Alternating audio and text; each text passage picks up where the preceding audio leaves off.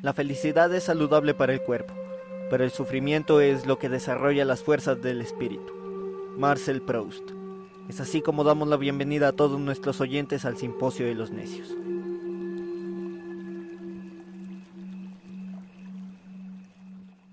Bueno, me agrada poder estar de nuevo en este espacio tan ameno con Dank. A mí también me alegra pues volver a verlos. Y me encuentro al otro lado con Afatos. Oli. Eh, muchachos, quería abrir este podcast precisamente con una pregunta que viene muy al caso y lo que les quería preguntar era si precisamente en algún momento de sus vidas como adolescentes una crisis les ha golpeado pues como de una manera tan fuerte que literalmente han sufrido cambios en su personalidad. O sea, me preguntaba si una crisis les ha afectado de tal manera que ustedes como personas han llegado a cambiar. Crisis emocional. Una crisis emocional que les haya golpeado de una manera tan brusca que cambiaron literalmente de persona. Pues básicamente uno hay personas en las cuales no notan crisis emocionales o cambios en sus emociones, ¿no? Eh, a veces, en mi caso, yo no notaba que estaba cambiando mi actitud, mi humor, mi forma de hablar o de sentir, ¿no? Pero recuerdo el tal caso en el que hubo un momento en el que exploté totalmente, viejo. O sea, recuerdo que estaba en mi casa normal y eso era como unos 15 años, ¿no? Entonces necesitaba bien el apoyo de todos, 15 o 14 más o menos. Y, y pues mi papá y mi mamá son separados, ellos dos son separados y yo vivo con mi mamá. El tal es que hubo un momento en el que yo no sentía mucho el apoyo de mi papá y hubo problemas. Esos problemas fueron muy, muy locos. Me empezaron a culpar por varias cosas. Me empezaron a culpar por la pérdida de la tableta, ¿te acuerdas? Eh, ese, ese, ese día en el cual te invité a jugar Xbox en la casa de mi hermanastro y justo cuando tú llegas eh, se le pierde la tableta mágicamente a mi hermano o hermanastro y entonces te culparon a ti, de ahí mi papá armó un problema, vino acá, habló con tu papá y me sentí muy mal por eso. Entonces, así mismo me empezaron a culpar por varias vainas y yo me sentí muy mal hasta al tal punto de la desesperación, viejo. Ya ese, ese día, o pues esa vez, por primera vez, no comí por tres días seguidos. Para mí yo dije, no, maldita sea, me siento mal, no puedo más y, y, y ya, dejé de comer. Y me fue mal. y había ido al colegio así, sin comer. Y una chica llegó y me dijo, te ves mal, viejo. ¿Qué pasa? Y ya le conté y me dijo, no, pues cambia y tales. Y se acercó a mí a ayudarme. De todas maneras, así y otras vainas, pues hubo en mi vida en, las cuales sí emociones se dispararon y entré en crisis, entré en crisis. O sea, lo que vos estás proponiendo es que toda esta serie de circunstancias desafortunadas hicieron que vos entres en una crisis emocional, más no que esta crisis haya empezado directamente con toda esta serie de circunstancias. O sea, todo lo que te ocurrió en esos momentos te llevó a una crisis emocional. Eh, sí, por supuesto. Pues nosotros tenemos que saber que la crisis emocional es, como dice acá, el trastorno o desorganización en la cual nos vemos desbordados a la hora de afrontar una situación o problema. Cuando miramos que no podemos solucionar nuestros problemas, ya sea con ayuda o sin ayuda eh, por nuestros medios, nos recurrimos a la desesperación. Y al no poder solucionar esto, eh, explotan las emociones. Como te digo, yo no pude afrontar bien esta situación de que literalmente nadie me creía. Mi mamá se puso en mi contra, mi papá en mi contra. A la persona que yo más amo de mi familia, que es mi abuelito, también miró algo malo en mí. Y viejo, eh, no poder arreglar eso y, de ser la oveja negra que nadie le cree es algo y fue muy duro.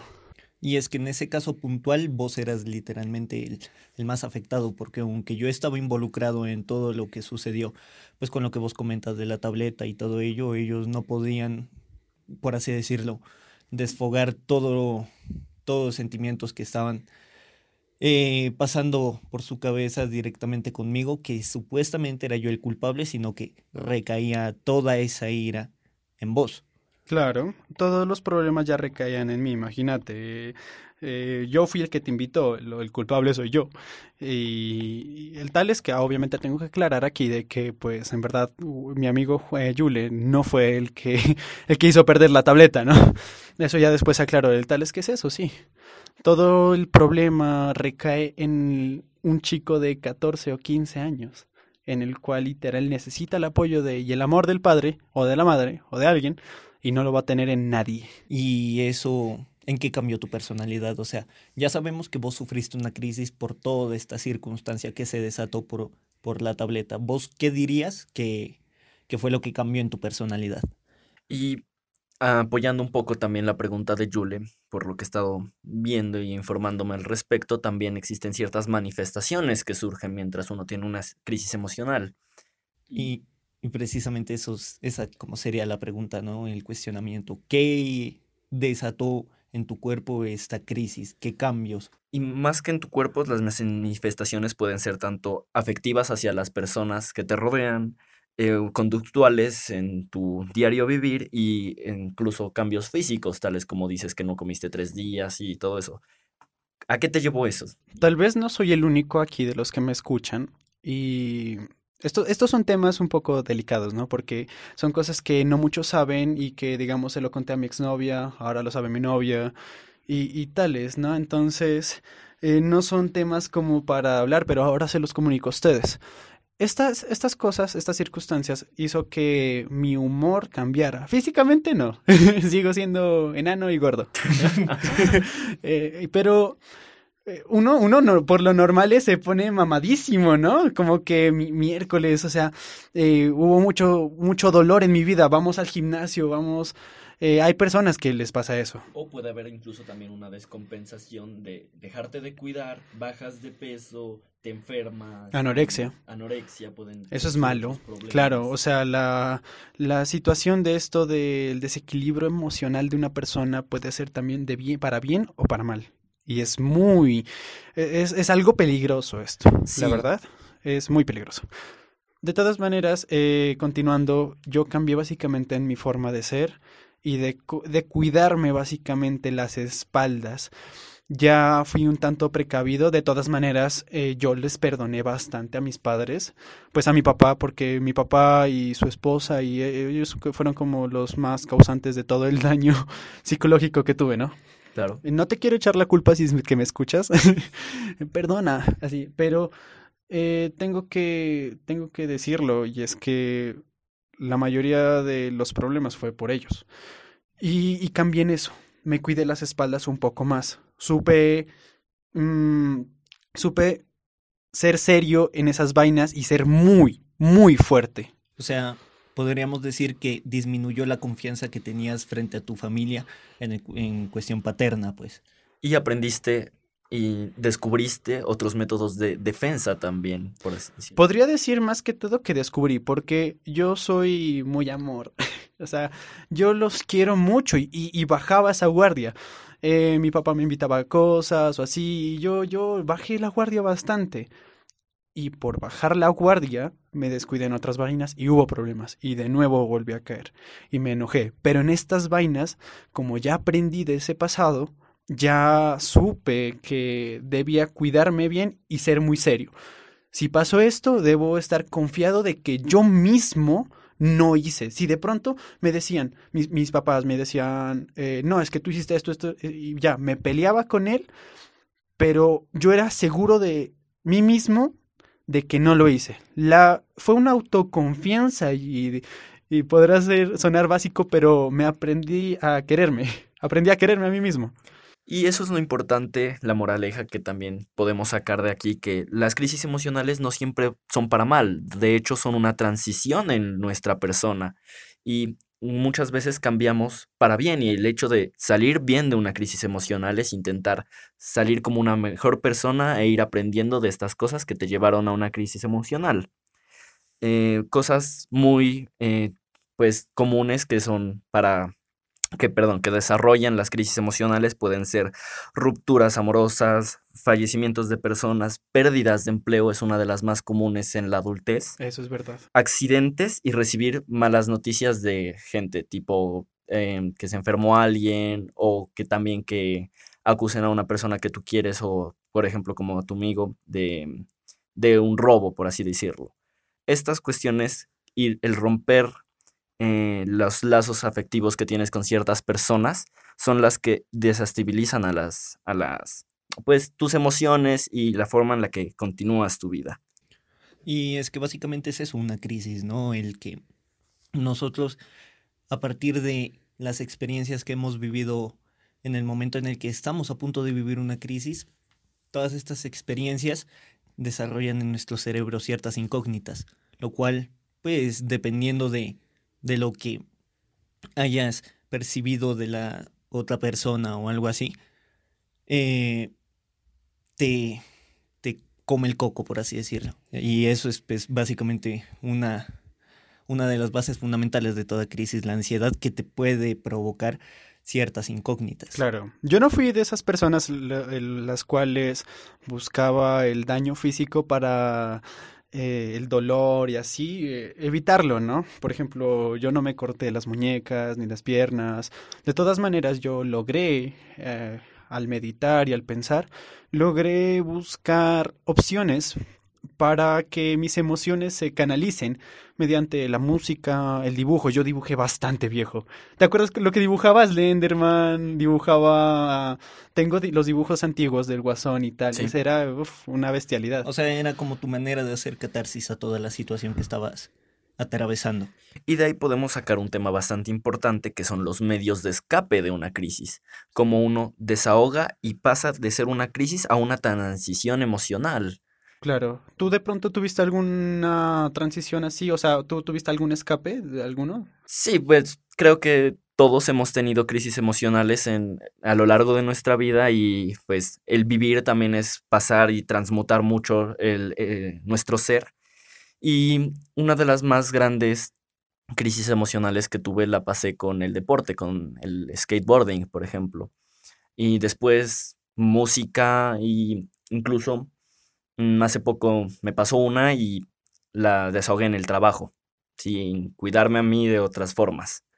Ese es como algo muy importante que, que, por ejemplo, yo tengo como método de defensa después de sufrir una crisis emocional para salir de ella es cuidarme a mí, ya sea en deportes, ya sea trabajando para tener una mejor vida o cuestiones que me alimenten a mí.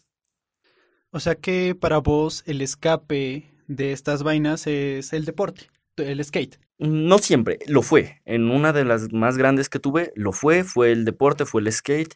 En otras fue la música, por ejemplo. Me dediqué muchísimo a tocar guitarra, piano, etc. Pero tuviste alguno, perdón si de pronto suena, o, me meto mucho en tu vida, pero tuviste alguno, ok, ¿tuviste alguno que sea dañino? ¿Alguno que sea dañino? Pues no como tal, como el proceso de salida, pero en esos procesos de salida siempre hay caídas no siempre es como que elijo una acción y la hago para cuidarme, sino que voy haciendo esa acción y al momento también voy haciendo otras. Por ejemplo, creo que muchos han recaído en drogas y alcohol. Algunos días que me sentía muy mal recurría a eh, ciertos tipos de sustancias como la marihuana para simplemente olvidarme de, de estos problemas o incluso el alcohol. Y este, es que esta clase de placebos, por así decirlo, son bastante comunes después de salir de una crisis. Por ejemplo, en mi caso, tuve una, era aproximadamente junio del 2018 y sufrí una crisis emocional precisamente por una ruptura amorosa. Y uno de mis efectos placebos por los que yo opté para distraer mi cerebro de esa crisis que estaba atravesando era precisamente el alcohol. Algo que no es recomendable bajo ninguna circunstancia. O sea, si uno está atravesando una crisis, una de las peores salidas que puede optar es precisamente algún vicio dañino. Y de hecho, eh, aquí leyendo e informándome sobre el tema, la Fundación Internacional de Investigación sobre Psicoterapia y Personalidad dice que lo que peor que puedes hacer en métodos de escape son los efectos placebo. Es que es evidente, ¿no? Todo efecto placebo, si es dañino tanto para la mente como para el cuerpo, es algo que se debe evitar a toda costa. Y de hecho, en los efectos placebos aquí en, en la fundación incluye el deporte. El deporte también sirve como un efecto placebo para distraerte de afrontar las emociones que estás cambiando en tu interior. Es como una especie de... Es que yo diría que un efecto placebo debe ser diferenciado entre algo benéfico para tu cuerpo y algo maligno para este mismo, porque como te digo, un escape de la realidad que yo tenía en esos momentos era el alcohol algo para nada bueno. Claro. Más sin embargo, en otras experiencias que yo he sacado a lo largo de mi vida, también he optado por algunos efectos placebos que son muy buenos para tanto para la mente como para el cuerpo. Efectivamente, es el caso del deporte. Ya. Pues eh, comentándoles un poco ahorita de filosofía, porque a mí me, la clase que tuve con mi profesor Felipe, el que tú conoces, en 11, él nos enseñó muchas vainas que me gustaron bastantes. Entre esas, una clase filosófica eh, que se llama la Escuela del Hedonismo. La Escuela del Hedonismo nos practica de que nosotros debemos buscar el, como el placer, mediante cosas que sean buenas para nuestro cuerpo o que nos consideren buenas. Podemos tomar alcohol, pero sin llegar al exceso de dañarnos el organismo.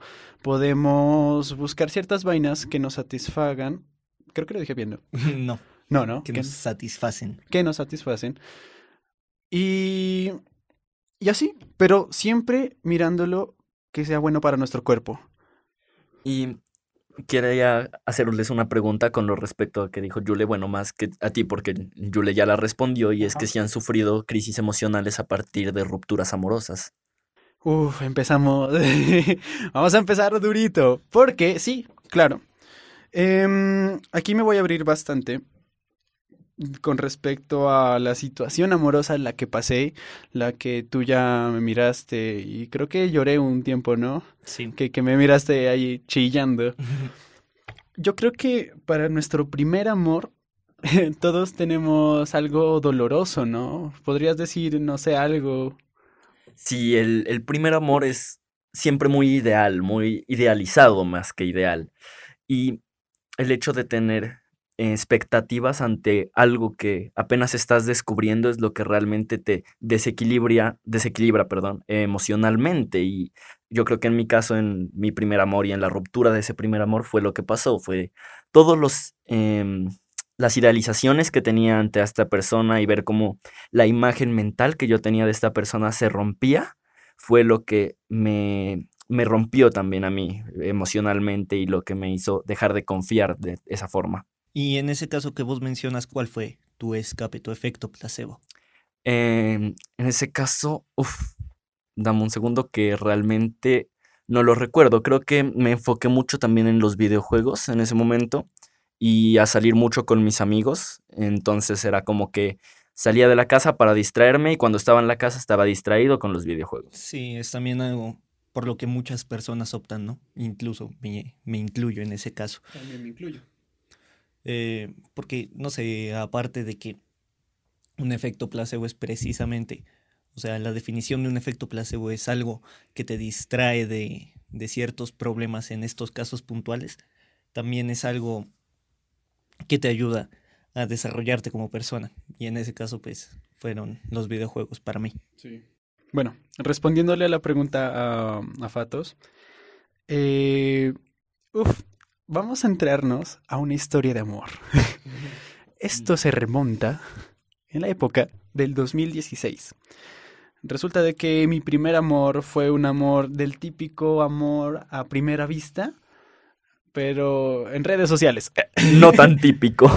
Bueno, no tan típico. El tal es que eh, cuando yo la miré a ella, pues yo dije, Dios, ella es el amor de mi vida, hermosa, y, y me embobé bastante con ella. Creo que duré dos años o un año y medio, más o menos. Pero imagínate que fue una relación en la cual yo lo compartía medianamente todo, sentimientos, emociones. Eh, no vivir con ella, obviamente, tenía 16 años, ¿no? Pero todo, todo fue con ella. De todas maneras, imagínate que el que la cagó fui yo. en parte los dos, ¿no? Éramos muy tóxicos, demasiado. Nos controlábamos absolutamente todo. Pero éramos guaguas de 16, 17 años, en crecimiento, que no sabían, y, ser primer amor lleva esas consecuencias, ¿no? El primer amor nos tiene que ser básicamente el primer novio, la primer novia que tuviste. El primer amor puede ser inclusive después de otras rupturas. De todas maneras, ella fue mi primer amor y mi primera novia muy oficial. Entonces era un poco idiota. Eh, y nos cagábamos básicamente la relación poquito a poco hasta que fue algo ya muy, muy tóxico. A lo que yo opté cuando ella estaba estudiando en otra ciudad a terminar la relación. No fue duro para mí, pero tal vez fue duro para ella. Porque justo yo no lo sabía cuando ya después nos fuimos amigos y, ya ella llegó a la ciudad donde nos conocimos, aquí. Ella me contó de que justo le terminé cuando estaba en tesis, en puros exámenes de la universidad. Imagínate el dolor que puede ser eso una ruptura muy importante y tú eh, enfocándote en tus estudios, ¿qué puedes hacer? Entonces ella cogió todo el valor posible y se enfocó al mil en sus estudios. Ya después chilló. Es como, esa sería como su catarsis, ¿no? El hecho de tratar de pensar y concentrarse en lo que verdaderamente es importante para distraerse de sus problemas personales. Básicamente es porque tenía que hacerlo. Yo creo que su catarsis fue básicamente estar apoyada con sus amigos. La verdad no me acuerdo, pero el tal es que fue eso. A mí me cogió duro después porque como fui un idiota, entonces la dejé. Tuve mi tiempo de, de, soltero, ella me habló, me dijo, te extraño, y yo por huevonzote le dije, porque me escribió te extraño. Entonces a mí me cagó un poco porque escribió mal, entonces debe estar tomada, debe estar con amigos. Me molestó. Que me hubiera escrito te extraño en otra ocasión hubiera sido mejor. Muy necio mi compañero ahí. Mm, sí, sí. Y entonces yo le dije, te extraño. Le corregí, le corregí lo que dijo. Imagínate la cagada y el dolor para ella. El tal es que ya después de mucho tiempo, después de aproximadamente ocho meses, le hablé y le dije que la extrañaba yo, porque ya empecé a recapacitar y a meditar de lo que quería. Y, y no, ahí sí fue el dolor y no me aceptó. Y ahí fue el dolor mío. O sea que tú eh, crisis emocional debido a tu ruptura amorosa se manifestó ocho meses después de que esto ocurriera? Sí, porque yo creo que a la vez era algo necesario estar soltero, pero no la quería dejar, al parecer. ¿Me entiendes? O sea, eh, como era mi primer amor, imagínate, quería al menos estar en descanso, entre comillas, y después volver con ella. Pero pues era algo ya dañino. Claro, y es uno de los hechos más difíciles de terminar una relación, de que cuando tú terminas la relación, tiempo después empiezas a soltar a la persona realmente y a soltarla no en plan sigamos hablando y así, sino emocionalmente. Uno se agarra mucho y se aferra mucho a esos sentimientos y a esas experiencias porque muchas veces uno realmente no extraña a la persona, sino a la versión de uno cuando estaba con esa persona a la felicidad que uno tenía en el momento en el que estaba esa persona. Por algo está la frase de uno siempre vuelve a donde fue feliz, ¿no? Y yo diría que el percatarse de esa soledad y el hacer ese, esa, perdón, esa autoevaluación y decir, puta, en estos tiempos era muy feliz y ahora mírame. Eso es lo que desemboca en una crisis emocional.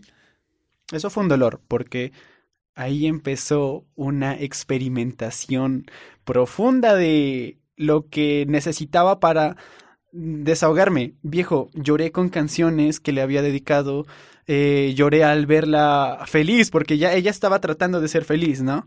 Y ahora yo era el que, o sea, el momento que ella pasó de dolor y yo estaba todo fresco, ahora era al contrario. Ella trataba de ya de superar y yo ahora yo estaba dolido. Viejo, mi lo, mi escape fue eh, consumir drogas o, o, probar bastante y salir a fiestas con mis amigos. Viejo, miraba, miraba que ella salía a bares eh, allá donde estaba en Bogotá y yo quedé como que no, no quiero pensar en eso ahorita, no quiero pensar en que está disfrutando sin mí y que está en otras vainas. A meterme cosas al cuerpo, entonces, para olvidar, para, para no mirar esos estados de WhatsApp que me, me movían la cabeza. Y Pero de todo, de todo esto ya hay algo bueno, la verdad. Y es que aprendí a cómo llevar una relación de verdad. Ahorita ya no me duele lo de la ruptura. Yo le, yo le dije bastantes veces a ella de que volvamos, pero ella pues dijo que se debe debe amarse a ella misma, debe quererse y debe dejar pasar este tiempo. Yo la verdad hasta ahora sigo sin entender porque porque no soy ella, ¿no? No soy no soy no sé lo que piensa. De todas maneras, eh, yo ya con el paso del tiempo y de lo dolido que estaba, aprendí a primero aceptar, porque esto de, de las emociones y de lo que pasa, como les decía el principio, es aceptar y, y aceptar sobre estas cosas.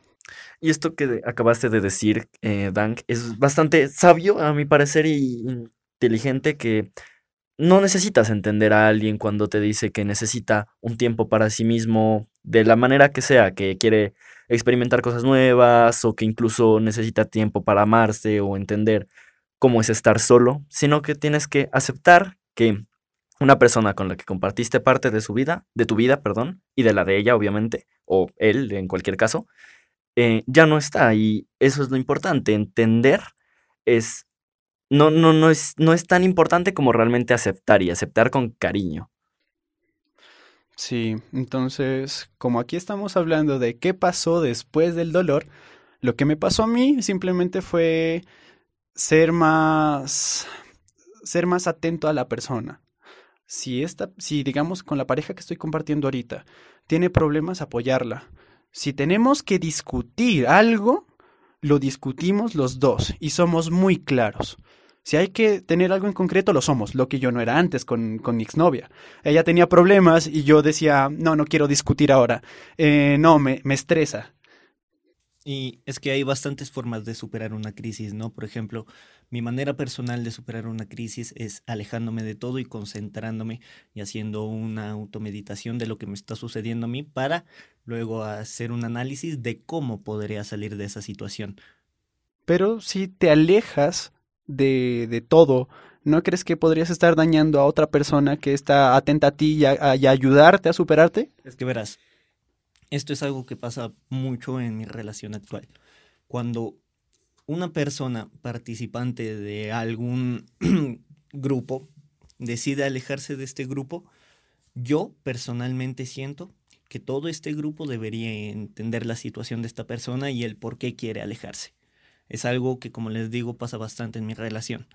En cuanto uno de los dos participantes dice que necesita un espacio para sí mismo, para automeditar y conocerse más a profundidad para poder salir de una crisis, el otro de manera inmediata dice, eh, está bien, tú tómate tu tiempo, haz la meditación que tú tengas que hacer y si encuentras algo que quieras compartir conmigo, estaré completamente dispuesto al diálogo. Y eso es algo que hacemos y es algo que yo considero muy sano, porque la manera más fácil de salir de una crisis, considero yo, es precisamente la automeditación y por medio de esta automeditación eh, entender qué es lo que te sucede a ti, para luego hacer un camino el cual tú tienes que seguir para superar esa crisis. Pues Mm, sí, la verdad es importante inclusive sentirse muy apoyado, ¿no?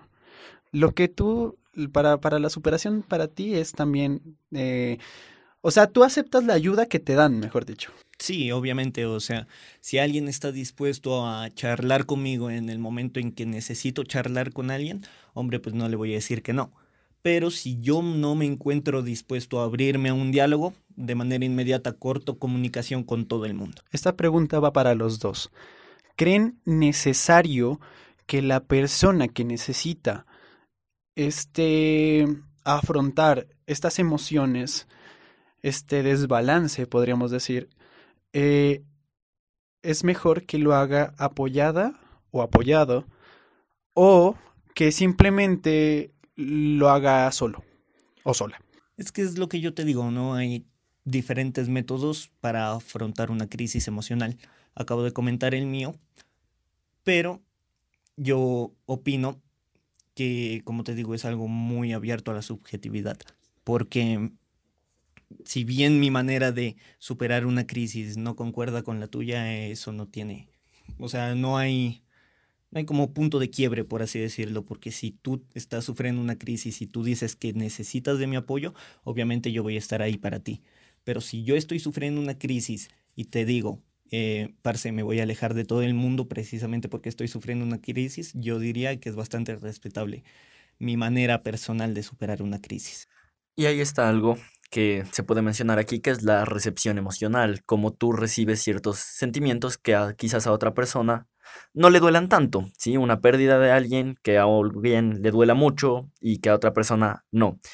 Y ahí están los métodos también de afrontar esto. Existe terapia psicológica que la recomiendo mucho en especial, o sea, es muy importante también acudir a un psicólogo cuando necesitas realmente ayuda y estás en una crisis emocional, porque puedes caer en idealización de suicidio y esos ya son temas un poco más complicados y difíciles de tratar, en los cuales sí necesitas una ayuda externa, y otros en los cuales te desestabiliza emocionalmente y simplemente necesitas estar para ti mismo.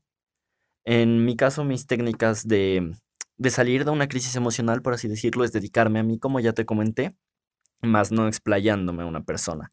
Pero es bastante importante que en cualquier momento en el que alguien tenga una crisis emocional bastante fuerte y empiece a idealizar cuestiones de suicidio o de cualquier eh, tipo de acciones que vayan en contra de tu bienestar individual, eh, acudas a ayuda. Sí, o sea, como te digo, mis crisis, es que mis crisis últimamente se han visto principalmente idealizadas por cuestiones a futuro. O sea, todo esto de la situación que ahora mismo estamos viviendo ha generado bastantes incógnitas frente a mi futuro. Y esto es principalmente lo que ocasiona crisis en mí. O sea, no son crisis que en algún momento yo diga, mm, qué jodida está la vida, mejor me voy a pegar un tiro. Y es por eso que, que yo opto por alejarme de todo el mundo, porque si en el hipotético caso de que llegue a sufrir una crisis muy, muy jodida, yo estoy completamente consciente de que voy a acudir a un psicólogo. Es algo muy sano y es algo que todos deberíamos hacer. Y bueno, también quería dar unos puntos a favor y hablar un poco de lo que estábamos mencionando antes también de las rupturas amorosas y cómo eso te puede desestabilizar emocionalmente.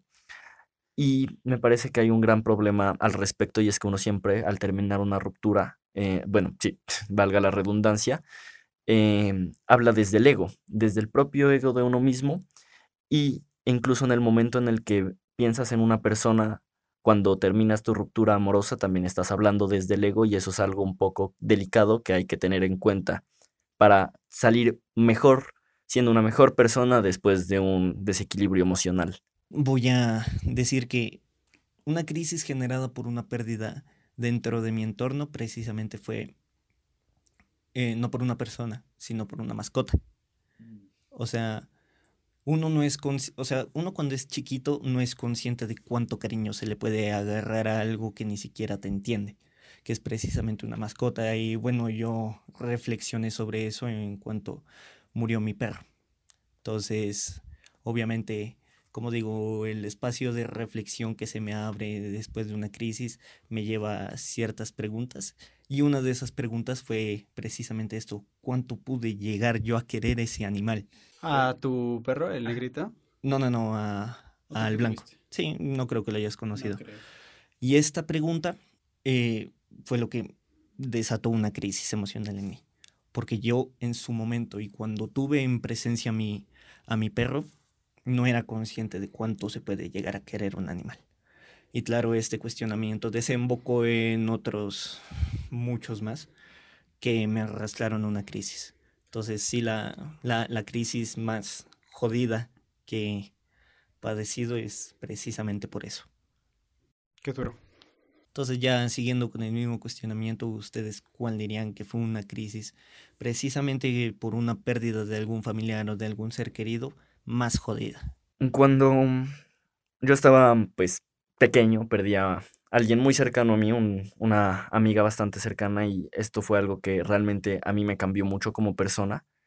en el momento en el que yo perdí a este familiar, eh, bueno, a este, lo consideraba familiar, esta amiga, fue porque estábamos enojados, básicamente, y sucedieron cuestiones que, pues, prefiero como no mencionar en este podcast.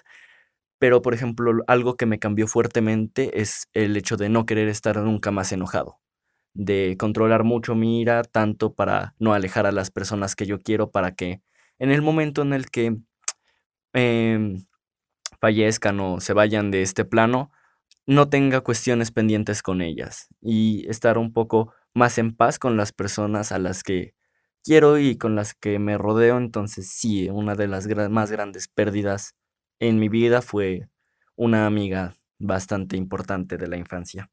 Y esto desembocó en una crisis. Esto desembocó en una crisis muy grande y en unos traumas emocionales que poco a poco he venido eh, solucionando y es algo, una, no fue una crisis corta que viví en el momento y que solucioné en ese preciso año, sino fue algo muy largo que dejó muchas secuelas.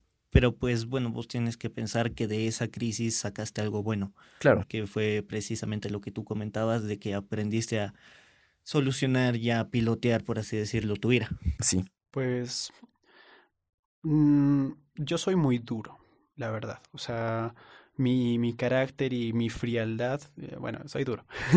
Acabo de decirlo, soy muy frío.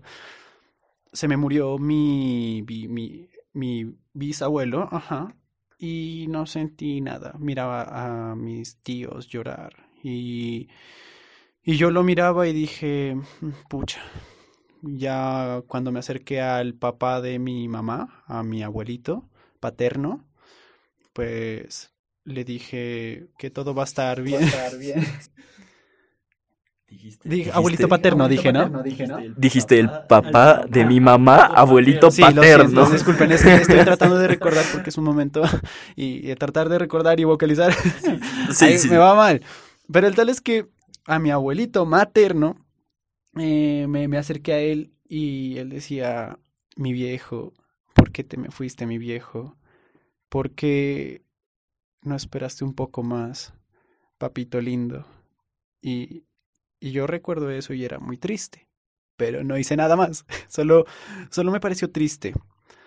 Eh, si hablamos de mascotas, no, no, no se ha muerto ninguno, pero me causaría mucha tristeza perder a mis dos gatos.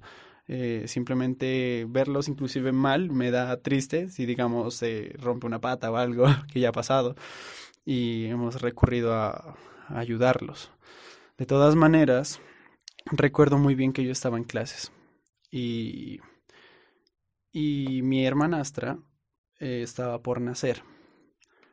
Entonces, ya estaba en clases, mi abuelito me llama y me dice, Daniel, no vayas a, no, no, no vayas a hacer nada, pero, pero simplemente no hagas nada y escucha. Y yo le dije, papá, ¿qué pasó?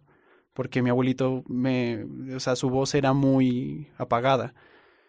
Es Julieta. Ah, perdón, Julieta no, es Joaquín, mi hermano, hermano, Joaquín. Y yo dije, ¿qué pasa con él? Y Sofía lo acaba de perder. Cuando mi abuelito me dijo eso de que perdí a mi hermano, entonces literal todo como que se derrumbó por un momento no sabía qué hacer, estaba llorando en el salón, traté de controlarme, de ahí mira a mi papá que se había pegado muchos puños en la pared de la rabia y, y ver así a la familia de luto por el fallecimiento de mi hermano que no pudo nacer fue alguna pérdida muy grande. Todos estuvimos en silencio por muchos meses. Y, y yo pues sin poder acercarme mucho a ellos, viví el dolor solo, porque mientras la esposa de mi papá estaba con, estaban los dos en su casa con esa familia, yo estaba simplemente con mi mamá ahí pensando en el dolor que fue la pérdida de mi hermano, que nunca pudo nacer. Y eso en vos desató una crisis, pero que vos, o sea, en la piloteaste precisamente como lo hago yo, aislándote de toda la problemática, podría decirlo. Sí, pude al menos hablar con personas, me estuvieron, personas hablo de amigos o familia, ya me apoyaron. Mm, no me cogió duro, la verdad. La verdad no me cogió muy duro. Duro hubiera sido si hubiera convivido bastante con él. Pero era un familiar que esperábamos. De todas maneras, supe afrontarlo porque estaba al lado de pronto mi familia o amigos y pude hablar y dialogarlo, respirar y aceptarlo. Y bueno, para ya ir finalizando este episodio del Simposio de los Necios, quería eh, hacer una pregunta a todos ustedes, incluso a la audiencia, si la quieren eh, responder en comentarios, y es, según todas las crisis em, de las cuales aprendieron en su vida, ¿cómo es su técnica ahorita para manejar el dolor?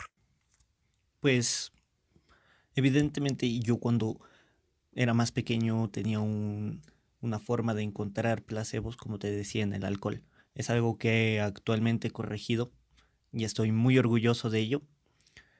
Y entonces, pues la forma más recurrente que yo, eh, por así decirlo, piloteo el dolor es la que les comentaba, eh, alejándome y dándome el espacio que yo necesito precisamente para hacer reflexiones para mí mismo y en el momento en el que me en el momento en el que entro en una crisis, precisamente alejarme.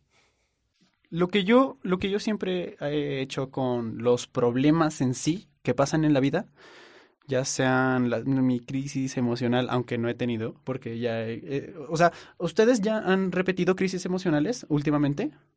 Sí, de hecho yo tuve una hace bastante poco. Ya, ¿y tú? Sí, precisamente, no sé, he estado piloteando algo parecido una crisis emocional y ha estado sobrellevándolo? Yo hace ratos que no, la verdad, porque es como en plan eh, tranquilizarme y, saber, manejar, saber manejar las emociones es vital para la vida. O sea, las emociones en nuestro cuerpo es parte de la eh, supervivencia del ser humano.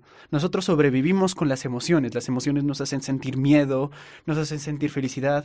Nosotros sobrevivimos ya gracias por esto.